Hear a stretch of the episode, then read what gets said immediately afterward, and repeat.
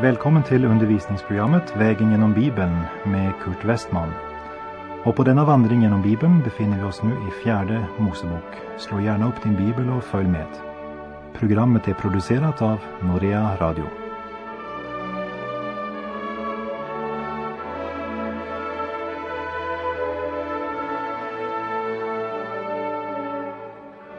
Temat för fjärde Moseboks 28 och 29 kapitel kan sammanfattas med orden Jesus är mer än syndernas förlåtelse.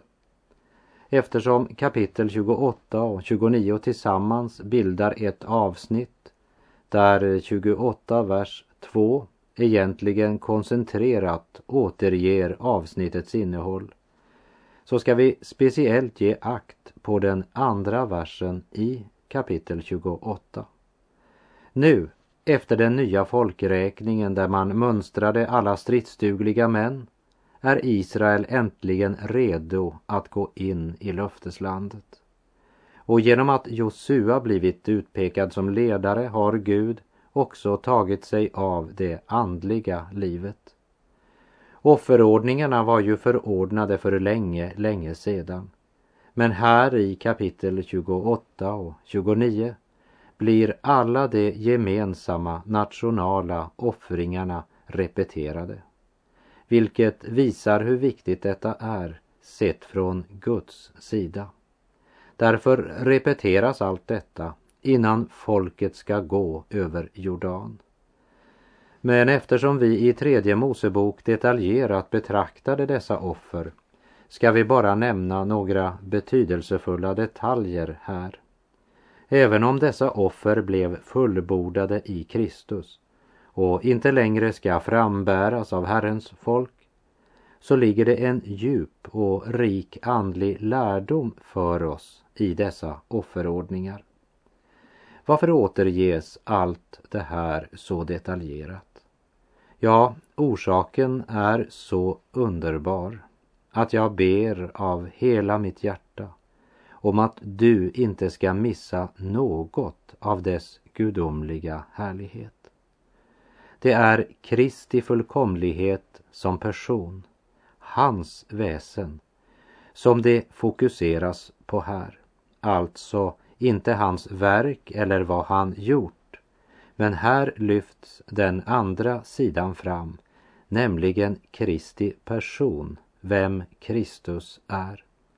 Och som jag tidigare nämnde så ligger nyckeln till att förstå dessa två kapitel i det 28 kapitlets andra vers, som är ett koncentrerat innehåll av dessa två kapitel.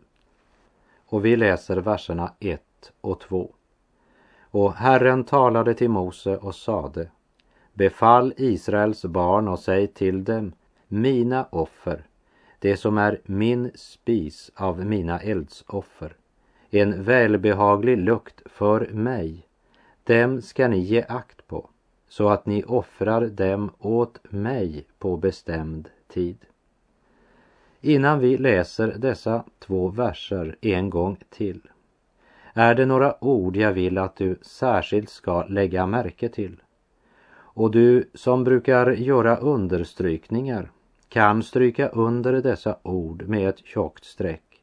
Det är orden mina offer, min spis, för mig och i slutet av vers 2 åt mig. Mina, min, för mig, åt mig. Och Herren talade till Mose och sade Befall Israels barn och säg till dem Mina offer, det som är min spis av mina eldsoffer, en välbehaglig lukt för mig. Dem ska ni ge akt på så att ni offrar dem åt mig på bestämd tid. I norsk bibel står det mitt offer, min mat.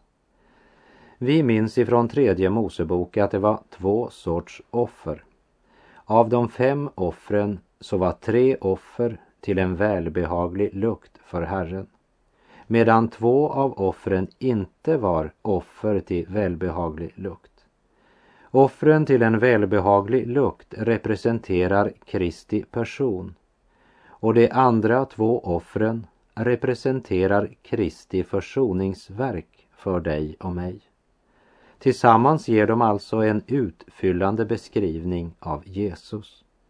Här i kapitel 28 och 29 talar Gud om offren till en välbehaglig lukt. Gud kallar det mitt offer. Och det talar alltså inte om vad Kristus har gjort för oss eller hur vi ser på honom, men det talar om vad Gud menar om honom. Det talar alltså inte om Kristus som den som tillfredsställer vårt behov eller försonar vår synd, även om han på ett underbart sätt också gör allt detta. Men här uppenbaras Kristus som den som, eh, för att använda ett gammalt talande ord, vederkvicker Guds hjärta. Det är Guds bröd, Guds mat, Guds spis som det stod i översättningen jag läste. Därför är dessa två kapitel mycket viktiga för oss. För vi har en tendens att endast betrakta Kristus som medlet till vår frälsning. Som den genom vilken vi fått förlåtelse och barnaskap hos Gud och som den genom vilken vi blir välsignade. Och det är så sant och så riktigt allt sammans. Och det är också grunden för människans frälsning. Och därför ska du lägga märke till att även om dessa kapitel starkt pekar på det offer som är Guds mat så finns syndoffret nämnt i varenda avsnitt i dessa kapitel. Tillsammans hela 13 gånger. Se i kapitel 28, verserna 15, 22 och 30. Och i kapitel 29, verserna 5, 11, 16, 19, 22, 25, 31 och 34. Hela 13 gånger blir försoningens syndoffer nämnt. Och det skulle klart lära oss att vad en Gud har som tema så är det alltid försoningen som är grunden, som alltid måste vara med. Försoningen är alltså inte bara något som kommer i starten av det kristna livet. Det kommer om och om igen hela vägen i alla avsnitt av vårt livs vandring och utveckling. Syndoffret måste alltid vara med och det är livsnödvändigt när det handlar om människan. Och när det är stadfäst är vi redo att se på det som är det stora ämne Gud vill undervisa oss om i fjärde Mosebok kapitlen 28 och 29. Nämligen Kristus som är en välbehaglig lukt för Gud. Alltså inte vad Kristus är för oss, men vad Kristus är för Gud. Varför är det så viktigt för dig och mig att ha kunskap om det? Det talas ju mycket idag om gemenskap, gudstjänst och tillbedjan. Men hur mycket av våra möten är verkligen sann tillbedjan? Och hur mycket är tomma aktiviteter? Verklig tillbedjan är när vi tänker Guds tankar efter honom. Gud fröjdar sig i Kristus. Därför borde vi frambära just det som behagar Gud. Vår tillbedjan skulle alltid vara upptagen med Kristus. Och den kommer också att vara det i den mån vi låter oss leda av skriften och den helige Ande. Men vi blir ju så lätt upptagna av oss själva istället för med Kristus. Och när vi är upptagna av oss själva så blir vi ofta frustrerade, tungsinniga, trötta både i församlingen och i lönnkammarverksamheten. Varför är det så lite av jublande liv både i sång och bön? Så lite av hjärtats tillbedjan. Så lite av det som Gud kallar min mat. Mina brännoffer mig till en välbehaglig lukt. Kanske därför att vi är så upptagna av oss själva, våra omständigheter, vår omgivning, våra behov eller vår skröplighet. Vi talar om vår skröplighet som om den inte var försonad. Vi koncentrerar oss så lätt om det som Gud inte alls räknar med. Låt oss lyssna till Gud när han i kapitlen 28 och 29 önskar säga oss hur han ser på Kristus. Vad Kristus är för Gud. För när vi bara är upptagna av oss själva är vi på fel väg.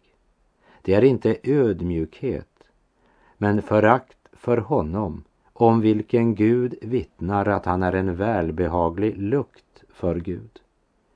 När vi är självupptagna måste den helige Ande sysselsätta sig med att föra oss till självrannsakan och får aldrig utöva den gärning som han älskar att utföra, nämligen att ta av det som tillhör Kristus och uppenbara det för oss. Ja, men säger du kanske, det är inte så lätt att bara strunta i alla svårigheter jag strävar med. Alla prövningar jag möter, förutom all den dagliga omsorgen. Hör nu här, min vän. Herren har aldrig sagt att du ska strunta i dina svårigheter. Och du ska inte heller förtränga dem. Du ska välta all din nöd på Herren, för han har lovat att ta sig an just dig. Ofta kommer anklagaren och säger Kurt, du är så full av brist och skröplighet. Du har syndat igen. Du är en syndare. Ja, svarar jag. Och därför är det min lycka att Jesus har kommit för att frälsa syndare. Han har kommit för mig. Ja, men säger anklagaren, du är ju så död. Ja, svarar jag. Men Jesus, han lever och han uppväcker döda. Han har besegrat Satan, synden och världen. Han var död, men se, han lever. Jesus lever, halleluja. Och han är en välbehaglig lukt för Gud. Gud fröjdar sig i Kristus och hans namn ska aldrig blekna.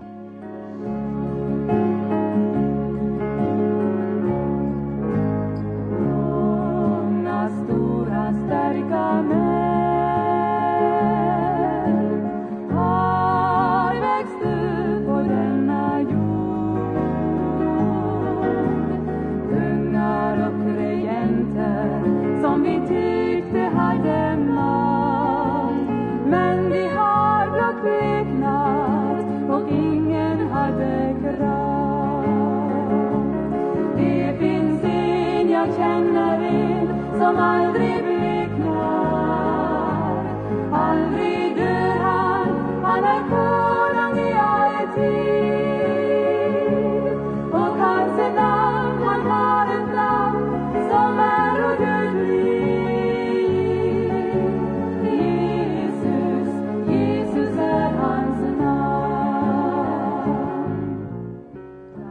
Lammet som offrades varje morgon och varje afton, var det ett syndoffer eller ett brännoffer?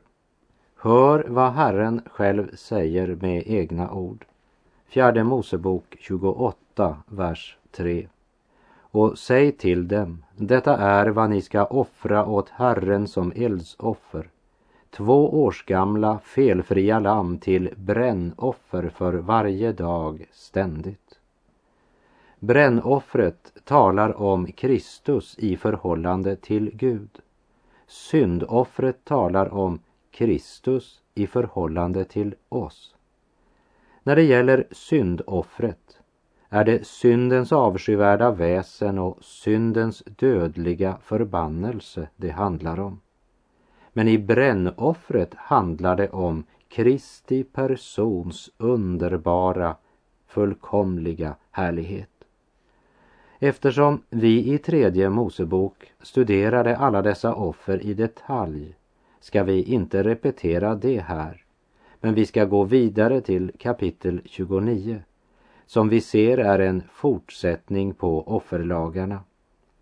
Gud önskade att hans folk skulle komma till honom med glädje på dessa underbara högtider och heliga dagar, dessa festdagar. Det enda undantaget var den stora försoningsdagen. Vi läser i fjärde Mosebok 29, vers 7. På tionde dagen i samma sjunde månad ska ni också hålla en helig sammankomst och ni ska då späka er. Inget arbete skall ni då utföra. Det vi läser här det är en repetition av lagen som blev given i tredje Mosebok 23 där det står men på tionde dagen i samma sjunde månad är försoningsdagen.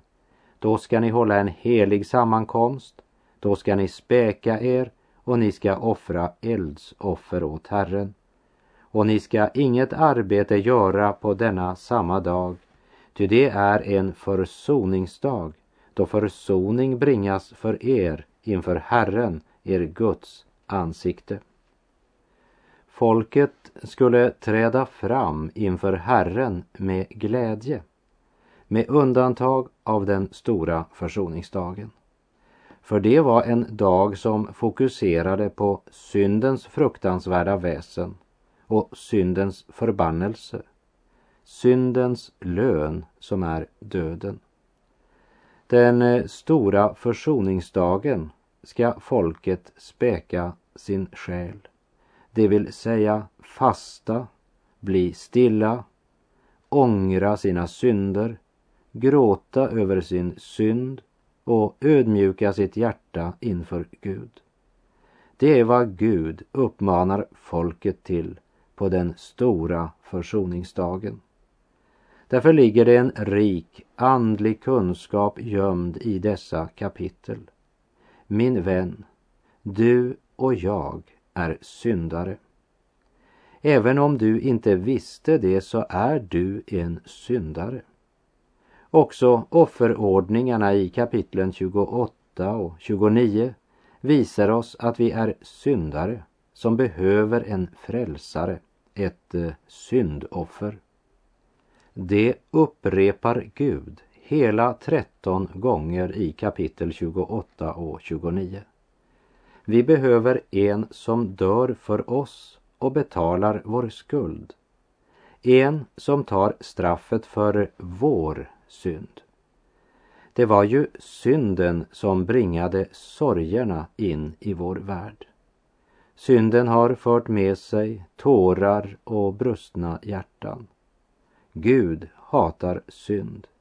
Och jag är glad för att Gud hatar synden. Gud strider mot synden idag. Han utkämpar en kamp. Här givs ingen vapenvila, inte heller någon kompromiss. Han viftar inte med kapitulationens vita flagga. Han strider och han ska fördriva synden från sitt universum Ja, till intetgöra synden. Och jag tackar Gud för att det är sant. För eh, det var synden som berövade dig och mig gemenskapen med honom. Synd ger oss verkligen all orsak att gråta och sörja. När eh, grät du sist över dina synder? Har du varit inför hans ansikte och begråtit dina synder, bekänt dina missgärningar, felsteg i livet, gråtit över din likgiltighet och all din brist. Vi behöver verkligen bekänna våra synder inför Gud idag. För han säger att det är våra synder som skiljer oss ifrån Gud. Därför ska folket gråta och späka sig på den stora försoningsdagen. För den dagen fokuserades på syndens förbannelse och på syndens lön som är döden. Men de övriga högtiderna och religiösa festdagarna så skulle de träda fram inför Herren med glädje, tack och jubel. Och det ligger en andlig hemlighet gömd i just detta. Med tårarna på den stora försoningsdagen, där syndoffret som Gud har godkänt är källan till all sann glädje. Hos Gud är idel glädje, som det står i en sång. Därför ska folket på alla de övriga högtiderna och religiösa festdagarna träda fram inför Herren med glädje och med jubel.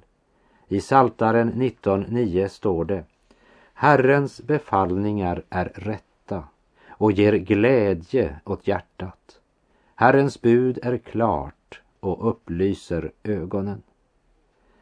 När våra ögon blir upplysta så ser vi att det är allt för mycket suck och klagan, allt för mycket ack och ve, både i vårt personliga liv och i gudstjänsten. Men när Gud får upplysa våra ögon så ser vi inte bara vår brist, men vi ser också honom som kan förvandla vår klagan till fröjdesprång. Saltaren 30, vers 12 säger Då förvandlade du min klagan i fröjdesprång. Du klädde av mig sorgens dräkt och utrustade mig med glädje. Ta med dig Saltaren 30.12 som ett minnesvers från det här programmet och meditera lite grann över vad det betyder och vilken konsekvens detta borde få både i församlingen och inte minst i lönnkammaren. Och begrunda också offerordningarna Gud givit. Och betänk att det var endast på den stora försoningsdagen de skulle sörja. Vi kan gå ett steg vidare och fråga Är det denna glädje som präglar mitt liv? Är det det min hustru upplever hos mig? Är det det som präglar mig då jag är tillsammans med mina barn? Bland arbetskamrater och vänner? Är det denna glädje, denna rika skatt som präglar mitt liv? Här vill jag citera Paulus det han skriver till församlingen i Korint i Andra Korinterbrevets fjärde kapitel, verserna 7 till och med 11. Men denna skatt har jag i lerkärl för att den väldiga kraften ska vara Guds och inte komma från mig. Alltid är jag ansatt men inte kringränd, rådvill men inte rådlös förföljd men inte övergiven, slagen till marken men inte förlorad. Alltid bär jag med mig i min kropp den död som Jesus fick lida, för att också Jesu liv ska bli synligt i min kropp. Ty jag, som är vid fullt liv, utelämnas för Jesus skull ständigt till att dö för att också Jesu liv ska bli synlig i min dödliga kropp. Skatten har jag, men jag har den i ett lerkärl. Och jag, som är vid fullt liv, utelämnas ständigt till att dö. Ständigt här kan jag inte annat än tänka på syndoffret som återkommer 13 gånger i kapitel 28 och 29. Återkommer för varje nytt avsnitt av offerordningarna. Gud visste att behovet om förlåtelse aldrig upphörde. Och därför har han löst det problemet helt och fullt. Han har tagit hand om alla våra synder. De vi tidigare begått och vad vi förbrutit oss idag och det som kommer att brista imorgon. Därför ska du inte vara så upptagen med vad som Gud har fullkomligt försonat och för alltid tagit bort. Istället ska du se på det som Gud ser, nämligen Kristus, som är en välbehaglig lukt för Gud. Gud vill att du ska komma med glädje. Börja redan nu att tacka Gud för Kristus. Koncentrera dig om honom. Tack Jesus att du är utan synd. Tack Jesus att du är fullkomlig, full av kärlek, nåd, barmhärtighet, ljus och liv. Tack att du har förlåtit mig alla mina synder. Tack att var och en som tror på dig har evigt liv. Tack för den glädje du bereder Gud just nu. Därför att du är en välbehaglig doft inför Guds tron.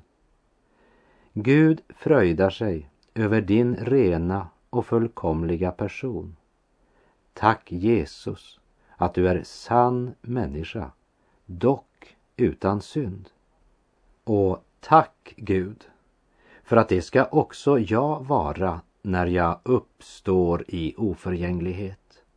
Jag gläder mig, Gud, att det ska komma en sådan dag då graven sätter en gräns för synden i mitt liv. Så att jag fullkomlig och ren ska för evigt få vara hos dig. Där ingen synd, inga tårar, ingen sjukdom, ingen smärta mer ska vara. Halleluja. Jag kan bara säga tack Gud. Tack Gud för ljusa morgonstunder, tack Gud för varje nyfödd dag. Herre, för alla livets under, ödmjukt tackar jag. Tack Gud för alla goda vänner, tack Gud för din förlåtelse.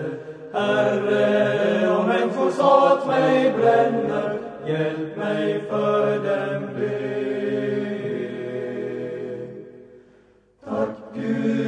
Sorg som fostran giver, tack Gud för varje vänlighet. Herre, din kärlek gränslös bliver i all evighet. Tack Gud för arbetsdagens möda, tack Gud för varje glädje